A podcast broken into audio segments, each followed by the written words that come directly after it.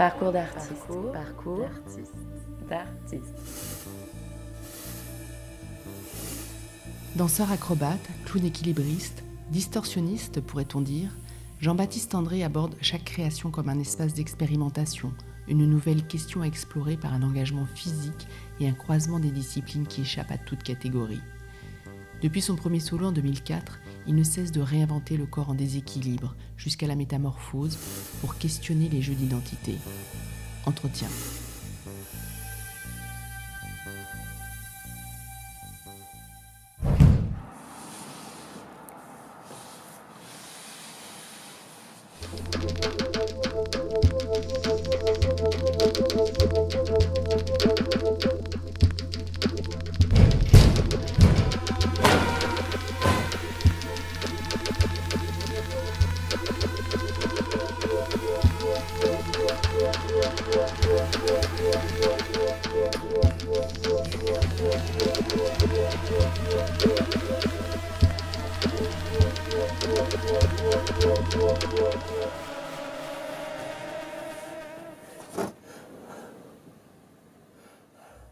Bonjour Jean-Baptiste André. Bonjour.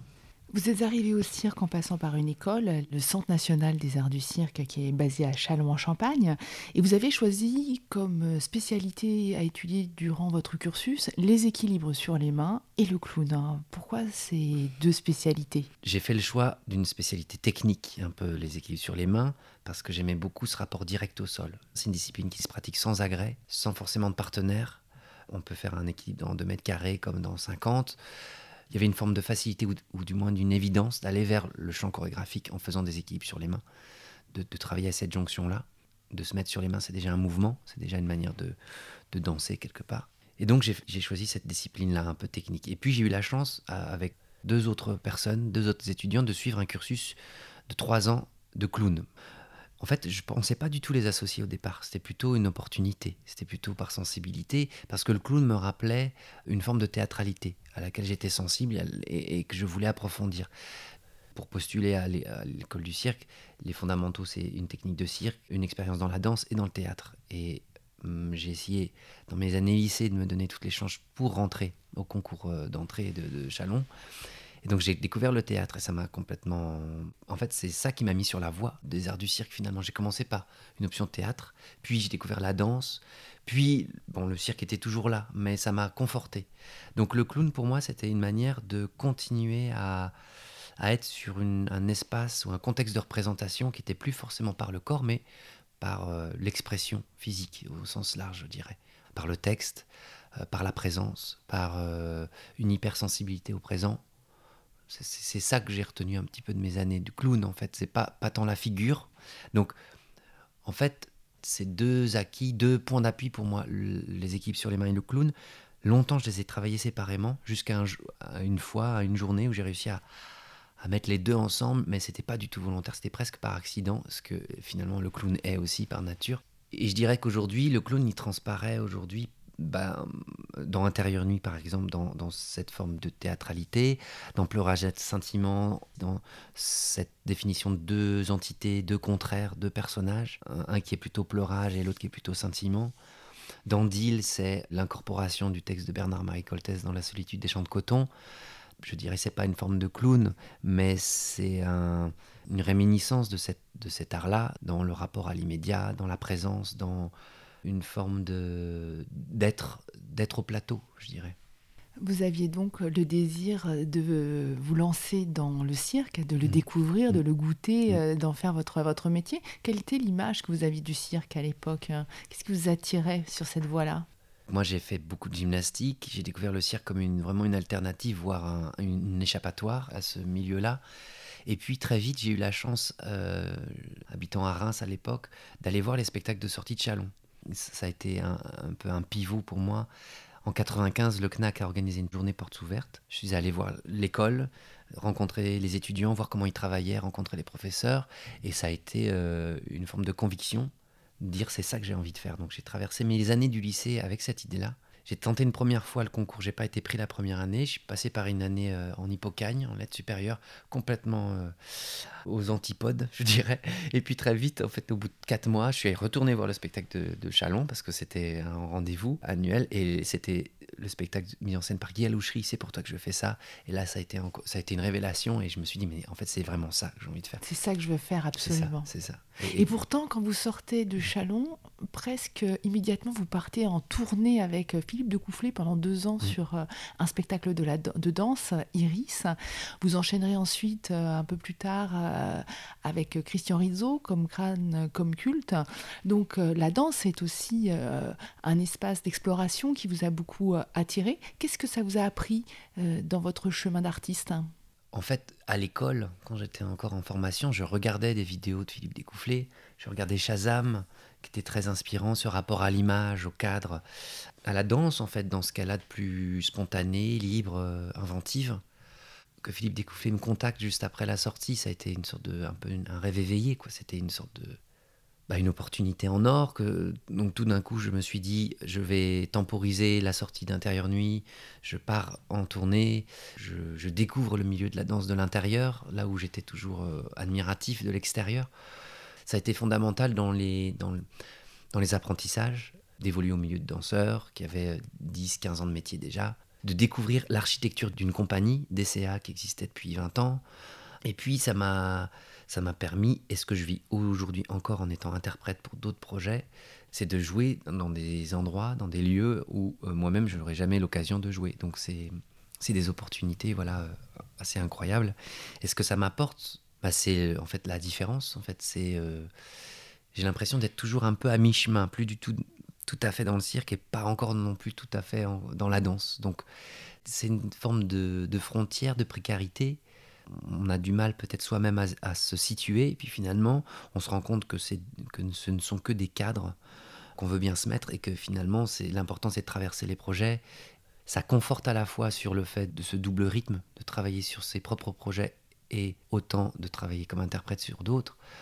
Et puis, ça donne envie, voilà, de, de continuer à rester disponible à des propositions extérieures. Et puis ça conforte sur sa propre démarche aussi. Et cet effet de miroir, il est très intéressant, très ressourçant. Comment on le ressent corporellement, cette différence entre le cirque et la danse? La physicalité du cirque, elle est très spécifique du fait d'avoir la possibilité d'être euh, en trois dimensions. J'ai l'impression que le, corps du circassien est très brut, un peu euh, taillé dans du silex un petit peu, très euh, minéral, là où celui du danseur est beaucoup plus qualitatif, plus sensible, plus élastique du fait bah, de ses affinités dans la connaissance intérieure de soi, du, travail qualitatif en fait, des, sensations. Ça, c'est ce que j'ai découvert en commençant à travailler avec Philippe Découfflé. Tout ce travail d'intériorisation, de projection dans l'espace, là où peut-être le circassien, lui, c'est, c'est un peu plus brut de décoffrage, je dirais, un peu plus, euh, plus direct comme ça. Qui, on se pose au moins la question de peut-être du ressenti, plus dans une forme de, d'extériorisation, d'explosion en fait du mouvement. Vous avez une façon très particulière de travailler les équilibres, parce qu'elle mm. est presque au contraire de l'équilibre. Vous êtes tout le temps en déséquilibre. Mm. Qu'est-ce qui vous a amené à cette recherche? C'est parti d'un défaut. Les équilibres, ça s'apprend toujours de manière rigide, de manière très droite. C'est euh, bah, de tenir sur les mains, de passer sur un bras puis l'autre. C'est très vertical, c'est très euh, statique, tif comme on dit, un peu raide. Et mon défaut, c'était que moi, je suis hyper laxe, très souple j'avais beaucoup de mal à me tenir droit finalement. Donc j'arrivais, j'avais beaucoup de mal à trouver la bonne position, euh, la tête à l'envers. Ça me posait beaucoup de problèmes. J'étais pas bien droit comme il fallait. Et donc finalement, je sais plus comment c'est venu, mais sur des essais, c'est devenu une recherche de dire comment on peut tordre le corps, utiliser quelque part ses défauts pour en faire une qualité. J'ai essayé de voir comment, en étant sur les mains, le corps peut passer de la verticale à l'horizontale. Et j'ai commencé à travailler sur les murs, en fait, à me dire que les murs pouvaient être un support pour moi. Pour, on apprend souvent en équilibre contre un mur, mais il faut qu'on soit parallèle au mur dans sa verticale. Et donc là, j'ai pu mettre le corps vraiment à la perpendiculaire. Et puis je me suis rendu compte qu'il y avait tout un jeu de perception qui, intervenait. En me filmant moi-même dans les exercices, les recherches, je me suis rendu compte qu'il y avait une illusion qui apparaissait, qu'on avait l'impression de percevoir la personne du haut, qu'on regardait du haut et plus euh, en face. En fait, c'est devenu une sorte de jeu d'esprit, de transformation de l'espace, de vocables aussi, d'horizon vertical, m'amuser à transformer des mots, à, faire des associations d'idées, et puis de continuer à développer tout un, bestiaire un peu de position comme ça. Donc euh, il y a une figure que j'appelle la feuille morte, qui consiste à, tomber très doucement sur le côté. J'essaie de trouver des noms de figures. C'est venu très simplement dans le travail, en cherchant, en passant beaucoup d'heures à chercher, à noter, à, rêver un peu, euh, et puis en, commençant à me dire que ces positions, elles sont statiques, mais qu'on peut aussi les mettre en mouvement. Donc la manière de descendre un équilibre, on peut la prendre frontalement, mais on peut aussi passer sur le côté, par l'arrière. Donc j'ai essayé de trouver toutes les combinaisons, tout simplement. Et puis c'est devenu un vocabulaire, une matière en tout cas, une matière physique. Et c'est ainsi qu'est né votre premier solo, Intérieur Nuit, mm. en 2004, mm, mm. où l'on voit aussi que euh, cette gestuelle, vous en faites la matière d'une métaphore, c'est-à-dire que la métamorphose devient métaphore, métaphore d'une recherche euh, d'un individu sur lui-même, euh, d'une démultiplication aussi de l'identité. Oui, bah c'est, le, solo intérieur nuit, il est né du fait que l'école accompagnait les étudiants sortant dans leurs projets personnels. J'avais pas forcément d'intention de créer un spectacle au départ, j'ai eu l'opportunité et j'ai essayé de mettre toutes les recherches que j'avais à, à, l'époque. Donc une recherche physique sur le corps qui se tord, qui se transforme, une recherche par rapport à l'espace, et puis une recherche par rapport à l'image aussi, parce que j'ai commencé à travailler avec la vidéo, avec l'outil de la caméra, pas comme un, objet de retranscription, mais plutôt comme un objet euh, matière, un outil. Comment, euh, en renversant la caméra, on, change l'espace.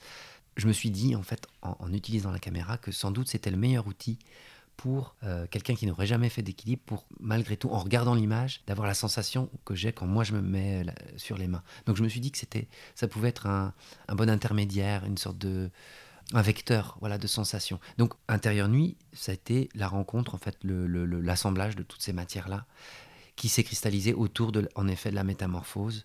Le texte de la métamorphose de Kafka qui a été vraiment constitutif. Il y a eu un texte aussi de Samuel Beckett qui s'appelle Soubresaut, qui a servi vraiment de trame aussi dans la, la définition de l'univers, euh, de l'espace, de l'identité de ce personnage. Et puis après, ma foi, c'est parti comme ça un petit peu. Vous avez même forgé ce concept de corps métamorphique.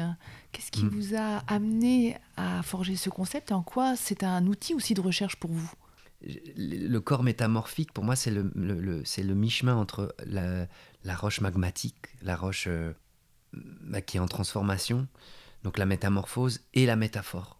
J'utilise aussi beaucoup dans les pièces euh, cette, figure de la métonymie, qui consiste à définir un, un, objet par son contenu ou par son contenant. Et euh, pour moi, intérieur nuit, c'était ça, c'était un intérieur dans lequel il fait noir, où c'est la nuit, et en même temps, c'était une manière de définir un espace et une qualité et à partir de là, de voir comment euh, tout ça pouvait s'articuler, qu'est-ce que ça pouvait raconter? C'était peut-être aussi le signe de cette sortie d'école, c'est-à-dire que on est forgé dans une école, dans un parcours, et puis il s'agit de s'en affranchir ou de, de, transformer un peu l'essai, de, de, devenir euh, quelque chose d'autre, quelqu'un d'autre, d'avoir une forme d'affranchissement, de, découverte un, peu. Et, on m'avait dit souvent, enfin les premières œuvres, elles posent tout. C'est vraiment le, la carte mère d'une recherche, la carte d'identité. Et je continue à, effectivement, en effet, à, le vérifier et à réfléchir que j'avais tout, j'ai tout mis un peu pêle-mêle sans vraiment prendre le recul sur le moment parce qu'on n'a pas le recul. Mais après coup, je me rends compte que c'est, en effet, c'est je me suis assez bien retrouvé dans cette figure de la métamorphose finalement, cette, chose qui est, toujours en transformation, ce qu'est la vie, et ce, corps en effet euh, contraint, mais qui a ses libertés, ses possibilités. Donc finalement, c'est ça qui fait la matière première du travail. Dans cette carte mère, il y a donc euh, cette notion de personnage très forte hein, mm. qui euh, suit aussi de spectacle en spectacle. Quels sont euh, les matériaux que vous allez puiser dans, le théâtre, puisque vous avez fréquenté aussi des auteurs mm. Il y a une théâtralité très forte hein, dans, dans vos créations? Je dirais que c'est que les rencontres avec des auteurs ou des plasticiens ou des musiciens ça me permet d'être à nouveau interprète en fait, de me reposer sur cette rencontre-là. C'est-à-dire qu'en effet, je suis moteur dans l'initiative d'un projet. J'approche euh, un artiste dont j'admire beaucoup le travail. Je lui parle de ce que ce travail me renvoie dans l'imaginaire et l'envie qu'il suscite. C'était le cas avec Vincent Lamourou pour Floé par exemple. Et puis de là naît l'envie d'une collaboration Ça a été le cas avec Fabrice Melchior aussi. Euh, j'ai l'impression qu'à chaque fois, ça me déplace à un endroit différent, qu'au départ je ne l'apprivoise pas, que je ne maîtrise pas, et qui me met dans un endroit de précarité. Et en même temps, qui me permet de, quelque part, d'allumer euh, ma discipline euh, sous un autre angle. J'aime à dire que finalement, je, ne sers que la rencontre et la tentative d'essayer d'amener les travaux communs de la personne avec qui je travaille bah, un peu plus loin, autre part, autrement. Vous avez travaillé donc avec euh, Fabrice Melchior, vous avez fait deux créations, S'enfuir en 2011 et euh, L'espace. Vous avez aussi collaboré avec euh, Eddie Palero pour Millefeuille, une mm. petite forme qui se joue dans les classes.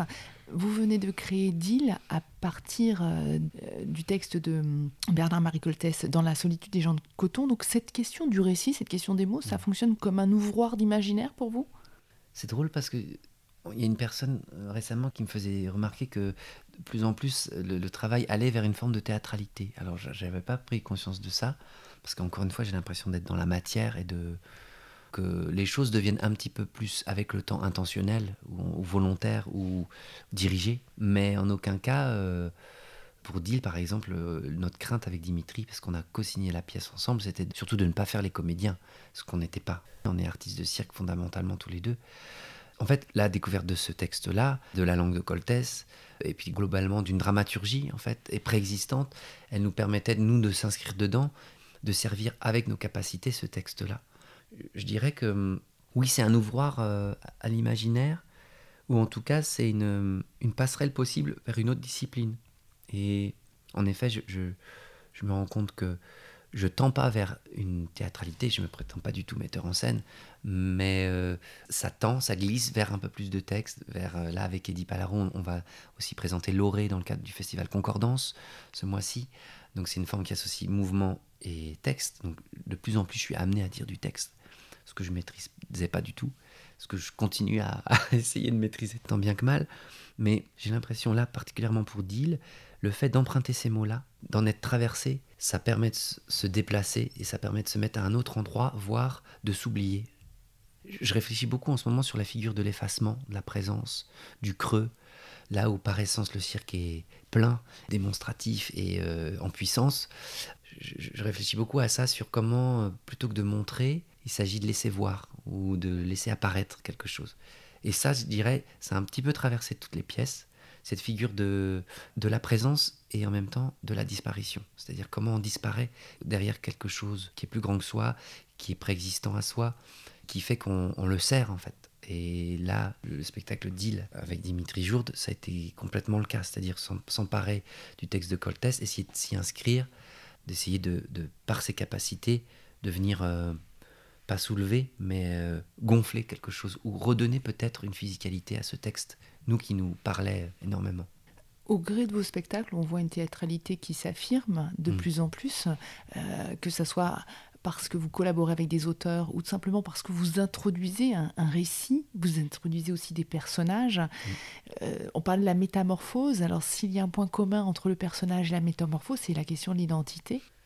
Je, crois que je me l'avouais pas au départ, et puis je crois que ça vient en fait effectivement sur cette question de l'identité, ça se cristallise sur cette idée-là que, que Intérieur Nuit questionne à plein, que comme en plein jour était euh, volontairement et sciemment orienté là-dessus. Qu'est-ce qui se passe quand on est en plein jour? Sous les feux des projecteurs, moi j'ai associé à ça. Comment on se maîtrise plus, comment on a le trac, comment la voix change, comment... Ça s'est un peu rassemblé autour de cette figure du clown blanc, donc un hommage beaucoup au, cirque. Euh, la lecture du texte d'Henri Miller, Sourire au pied de l'échelle, a beaucoup nourri aussi le travail. Et puis en effet, Pleurage et sentiment ensuite en 2013. C'était beaucoup ça, la figure de l'homme, de la femme, du, des entités, des caractères, de l'humeur. La rencontre avec Fabrice Melchior qui a décapsulé beaucoup, beaucoup de choses pour moi, beaucoup de, possibilités. La première, de pouvoir parler sur scène, là où je m'interdisais complètement parce que j'avais, j'en avais peur. C'est ensuite c'est la rencontre avec le travail d'Eddie Palaro, Millefeuille, où là c'est vraiment une proposition théâtrale, vraiment en effet. C'est-à-dire, euh, je suis devant des lycéens, au bureau du professeur. C'est introduit comme une rencontre. Donc, je rencontre les élèves, je leur dis mon parcours, puis ça glisse vers une explication de ce qu'est un équilibre sur les mains, de ce qu'est le travail de création en règle générale. Puis, ça, ça vire à une démonstration en acte de je me mets sur les mains sur le bureau et je, finis par passer au-dessus des élèves sur leur table. Et ça devient un spectacle. Voilà. Et puis là, le, oui, le, spectacle dernier en date, Deal, qui est là, euh, j'ai l'impression d'avoir euh, d'être monté en gamme dans le sens où d'avoir ambitionné quelque chose d'encore plus important, c'est-à-dire de s'attaquer à un texte, un monument du théâtre contemporain. On y est allé très naïvement, très innocemment avec Dimitri. On n'a pas mesuré cette, cette chose-là, l'aura qu'avait ce texte-là, même si on en était conscient. Ce texte nous a tellement euh, parlé, euh, nous a tellement habité, où on avait l'impression que par nos gestes, on pouvait presque raconter ce que ce que se joue dans la pièce. Finalement, on s'est complètement inscrit pour se dire que la parole n'est que le prolongement d'un mouvement, que de parler, c'est un mouvement en tant que soi, c'est le mouvement des cordes vocales, c'est la résultante du souffle, de la respiration.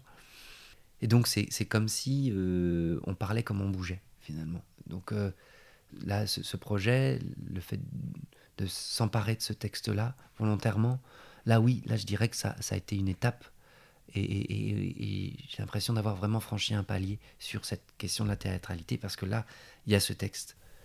Vous explorez le territoire du théâtre euh, avec Dil, mm-hmm. votre dernière création. Vous vous définissez aussi comme un artiste de cirque. Mm. Qu'est-ce qui vous raccroche au cirque? De manière très euh, prosaïque, c'est les entraînements tous les jours, cette technique de cirque que je me dois ou je me suis donné de toujours pratiquer, la spécialité de cirque chez l'artiste de cirque, c'est sa carte d'identité d'une certaine manière. S'il ne la pratique plus, euh, qu'est-ce qu'il devient? Enfin, ça, c'est des questions qui me taraudent beaucoup. Et là, particulièrement à l'endroit des équilibres, on dit perdre, l'équilibre. Si je, je, ne le pratique pas assez, euh, j'ai l'impression de me, me dissoudre, en fait, un peu, de plus avoir de légitimité, finalement. Ce qui me relie au cirque, c'est ça. C'est le côté très concret du cirque, très terre à terre, que j'aime beaucoup aussi. C'est la question de l'entretien de sa discipline, c'est la question aussi de la durée de vie, aussi de sa discipline et puis de soi à l'intérieur de ça. Donc c'est la question du vieillissement, comment on continue finalement à ciseler, à aiguiser, à approfondir. En fait, plus on avance, plus il ne s'agit pas d'additionner, mais plutôt d'évider. Après euh, ces cycles différents de, de travail, un cycle sur les années 13-16 qui portait sur la question du format, et puis là, sur les années 17-20 qui, qui porte sur la notion du singulier et du pluriel. J'ai l'impression là, en effet, peut-être d'être un peu euh, au croisement de plusieurs recherches, mais très habité par cette chose-là de, la, de comment on continue à, entretenir sa discipline, mais aussi à en revenir à la source quelque part. Et à se risquer ailleurs, toujours ailleurs, puisqu'à chaque mhm. cycle, c'est une occasion de découvrir, de se remettre en risque. Et vous mhm. parlez de cette fragilité, de cette mise en fragilité comme mhm. moteur de création. C'est ça qui vous travaille au corps? Bah, C'est ça qui me rafraîchit beaucoup. Si on commence à rentrer dans des habitudes, on revient toujours au même, même réflexe. Quand je dis réflexe, c'est des réflexes moteurs de, pas d'acrobatie, mais de physique, mais des réflexes aussi de fonctionnement, des réflexes de esthétique, de toujours faire un peu la même chose. Moi, ce qui me plaît c'est d'être toujours un petit peu, pas à la marche, mais toujours me mettre en effet un petit peu de travers, d'être toujours un petit peu en, déséquilibre. Donc oui, cette figure de la fragilité, elle est intrinsèque, je pense, au corps physique de tout acteur, danseur, artiste de cirque. Je pense que dès, qu'on travaille avec son corps, c'est cette notion-là très forte de la fragilité, qu'on n'est pas à l'abri de, de se blesser. De... Mais j'aime bien me dire que c'est une fragilité aussi euh, métaphorique, d'une certaine manière. Dans le cycle euh, qui portait sur la question des formats, vous avez expérimenté de nombreux rapports au public, de nombreuses situations de rencontres, aller dans les classes. Euh, vous avez très récemment aussi expérimenté ce que c'est que pratiquer l'art en espace public avec un plasticien à travers euh, Fouet. C'est autant de manières de re-questionner votre rapport au public? Je me rends compte que chaque projet J'aime à le considérer que c'est un, nouvel espace de tentative, d'expérimentation, euh, de recherche sur renouveler un format, renouveler une esthétique et renouveler un contexte de représentation, donc un rapport au public. C'est toujours l'envie d'aller visiter des espaces différents et puis de mettre le public dans un mode d'appréhension, une approche et une relation en fait différente.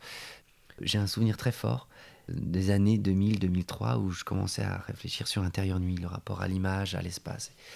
Et euh, je suis allé rencontrer le directeur du Fonds régional d'art contemporain de Champagne-Ardenne pour lui parler de mes projets. Euh, les arts visuels, l'art contemporain, ça m'a toujours fasciné parce que je trouvais que c'était un petit peu l'antithèse même de ce qu'est les arts du cirque. Et c'est euh, un des premiers euh, à m'avoir fait confiance et à m'avoir dit oui, oui, ton travail m'intéresse. On va organiser une série de conférences performances qu'on va organiser au FRAC. Et je suis venu euh, présenter une après-midi de performance chaque trimestre, comme ça. Et ça venait montrer les différentes étapes dans lesquelles j'étais dans le cheminement d'intérieur nuit, de ce que allait être intérieur nuit. Et je ne sais pas si c'est ça qui m'a mis sur le, le, droit chemin, mais en tout cas, voir des gens qui n'avaient jamais vu cette forme de travail-là, l'esthétique du cirque dans un lieu d'exposition, comment ça venait les, troubler, comment ça pouvait les, voir, les choses différemment et, les ouvrir sur autre chose? Et je me suis rendu compte que c'était ça que j'aimais bien, ce décalage, un peu ce, glissement. Ça, ça, se nourrit encore de ça, de toujours, par rapport à la relation au public, de toujours euh, aller dans des endroits ou dans des contextes ou des configurations différentes pour toujours euh, renouveler, modeler, euh, agencer sa, matière différemment, je dirais avec ces formats qui s'intègrent dans des espaces qui ne sont pas dédiés à la représentation, mm. des médiathèques, des salles de classe, vous allez rencontrer des publics qui ne sont pas forcément habitués à fréquenter les théâtres. Mm. C'est une dimension importante de votre travail, de votre engagement en tant qu'artiste? Je crois que ça l'est devenu ce qui a un peu euh, ouvert cette voie-là, ou dégoupillé ce, rapport, je dirais, ça a été bah, le travail de Millefeuille. C'était une théorie un petit peu, c'était un concept de dire je vais créer une pièce en salle de classe. Millefeuille, c'est une proposition qui, met en abîme, c'est-à-dire que plus la rencontre va, plus ça devient un spectacle. Donc c'est un spectacle qui raconte un spectacle en train de se faire. Donc il y avait des codes là, et, là pour le coup, ça, ça, me rappelle toujours ce qu'est le clown en fait, c'est le présent, c'est la relation donc oui, ça l'est devenu, cette, dimension de vouloir aller rencontrer les gens, grâce à Millefeuille, d'aller rencontrer euh, la jeunesse, un public que je ne connaissais pas et qui est très ressourçant pour moi, euh, d'aller euh, dans des lieux où les gens n'ont pas l'occasion de voir des, spectacles. Et je me rends compte que c'est une forme d'itinérance finalement qui a un petit peu de manière sous-jacente dans les arts du cirque, ce nomadisme. Et puis je me dis, plutôt que de jouer sur des grands plateaux, finalement, là où je trouve le plus de sens, c'est justement là, dans ces interstices-là, dans ces, ces, endroits en catimini, c'est-à-dire où, où c'est pas des, endroits de seconde, seconde zone, c'est plutôt des endroits où justement les gens n'ont pas accès, où on ne pense pas qu'un spectacle peut avoir lieu à cet endroit-là. Et puis oui, d'aller rencontrer les gens et de se mettre plus proche d'eux, ça, oui, ça l'est devenu. Et je pense que de plus en plus, ça va façonner la manière de concevoir les projets, les prochains, sur euh, ce rapport-là d'aller jouer dans des petits espaces, d'aller dans des endroits un petit peu inexplorés ou inconfortables aussi, parce que ça l'est, c'est pas un studio où il fait chaud, c'est des, endroits un petit peu plus précaires finalement.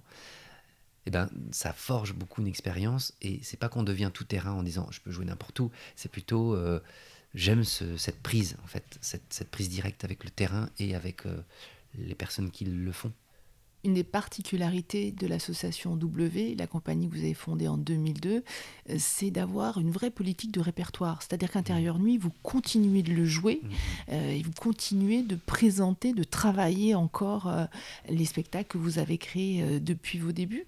Qu'est-ce qui motive ce désir de maintenir au répertoire et de réinvestir mmh. très régulièrement les pièces que vous avez créées? On a toujours fonctionné euh, sur un répertoire ouvert, c'est-à-dire qu'il y a toujours des demandes pour intérieur nuit. Donc pourquoi finalement les refuser? Euh, Ça continue à alimenter le travail. Et puis d'autres spectacles se sont adjoints. Et du fait du format très différent des, pièces, je me suis rendu compte que les pièces ne s'annulaient pas les unes les autres. Il n'y avait pas une pièce qui en chassait une autre, mais au contraire, du fait de leur format et de leur variété, elles pouvaient s'adjoindre et finir par dessiner un répertoire cette question du répertoire qui est une problématique montante dans le cirque, mais elle est plus montante en fait, elle est là, elle est beaucoup partagée par beaucoup d'autres équipes de cirque. Ce que j'espérais un petit peu intérieurement, c'est en train d'arriver. C'est-à-dire que toutes les pièces que j'ai pu créer, elles continuent de jouer, elles ont l'espace pour jouer, et parce qu'elles sont différentes les unes par rapport aux autres, elles ont chacune leur, euh, leur place. Et certaines pièces que j'imaginais complètement satellitaires, finalement, elle se retrouve dans cette. C'est pas un échiquier, mais c'est une sorte de constellation projet. Donc je dirais qu'un projet en sert un autre et, permet de, construire euh, le suivant, soit par différence, soit par opposition, soit par prolongement en fait du, travail. Et aujourd'hui, en effet, il y a huit pièces qui tournent. Et si je garde Intérieur Nuit, euh, on a fêté les 15 ans l'année dernière, c'est pour pour dire qu'il y a ce dont je rêvais un petit peu, cet arc artistique qui, se tend en fait entre la première et la dernière et qui finit par dévoiler une sorte de répertoire en fait euh, cohérent, je sais pas, mais avec des différences, une variété, une singularité. Donc c'est en ça que je, je, reviens sur cette idée du cycle du singulier et du pluriel. C'est comment ajourer un répertoire pluriel avec des formes singulières. C'est un petit peu ça le, la réflexion. Quand on parle de répertoire, on pense euh, également à la transmission, c'est-à-dire transmettre un rôle. Est-ce que vous y songez? Alors j'y songe, euh, j'y ai songé et je l'ai mis en pratique. Euh, sur Floé, dès le départ de ce projet-là, en 2016, je me suis dit, je vais créer la chorégraphie et confier à un autre interprète que moi.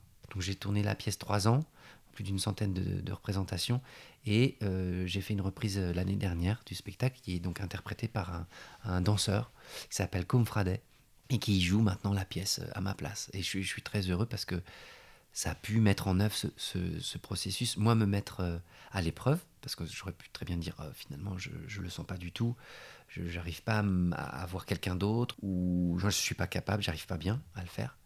Là, il se trouve que ça s'est bien passé, et puis que ça sert la dynamique et que ça, ça étaye cette dimension de création, de transmission.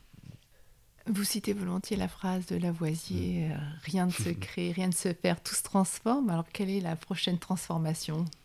Euh, J'ai toujours des idées euh, un petit peu dans, les cartons, comme ça, sous-jacentes, et il suffit de trouver le bon alignement pour que le projet puisse exister.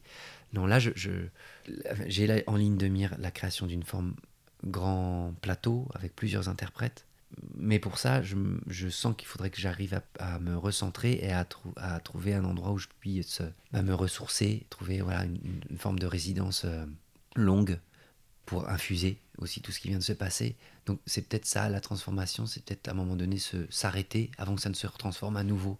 J'ai l'impression d'arriver à un palier là, et comment bah, c'est prendre un temps pour euh, retrouver ses esprits d'une certaine manière et mieux définir bah, ce, que, ce que seront les 4-5 prochaines années. Parce que j'aime beaucoup travailler comme ça, en me projetant et décliner un peu un chapelet de, de formes, de propositions qui justement s'arc-boutent les unes avec les autres. Il faut que j'arrive à, me, à trouver ce point de recentrage et aussi pour revenir à un endroit de la pratique, de l'équilibre, parce que je suis beaucoup en tournée, donc je, m'entraîne tous les jours, mais presque pas assez à mon goût, donc ça serait beaucoup ça, revenir à la, à, la quintessence, à l'équilibre, c'est ça. Je ne sais pas si je vais y arriver, mais ce sera une tentative. Merci beaucoup, Jean-Baptiste André. Merci à vous. L'amitié est plus radine que la traîtrise. Eh bien, dites-la comme on l'a dit à un arbre, ou face au mur d'une prison, ou dans la solitude d'un champ de coton.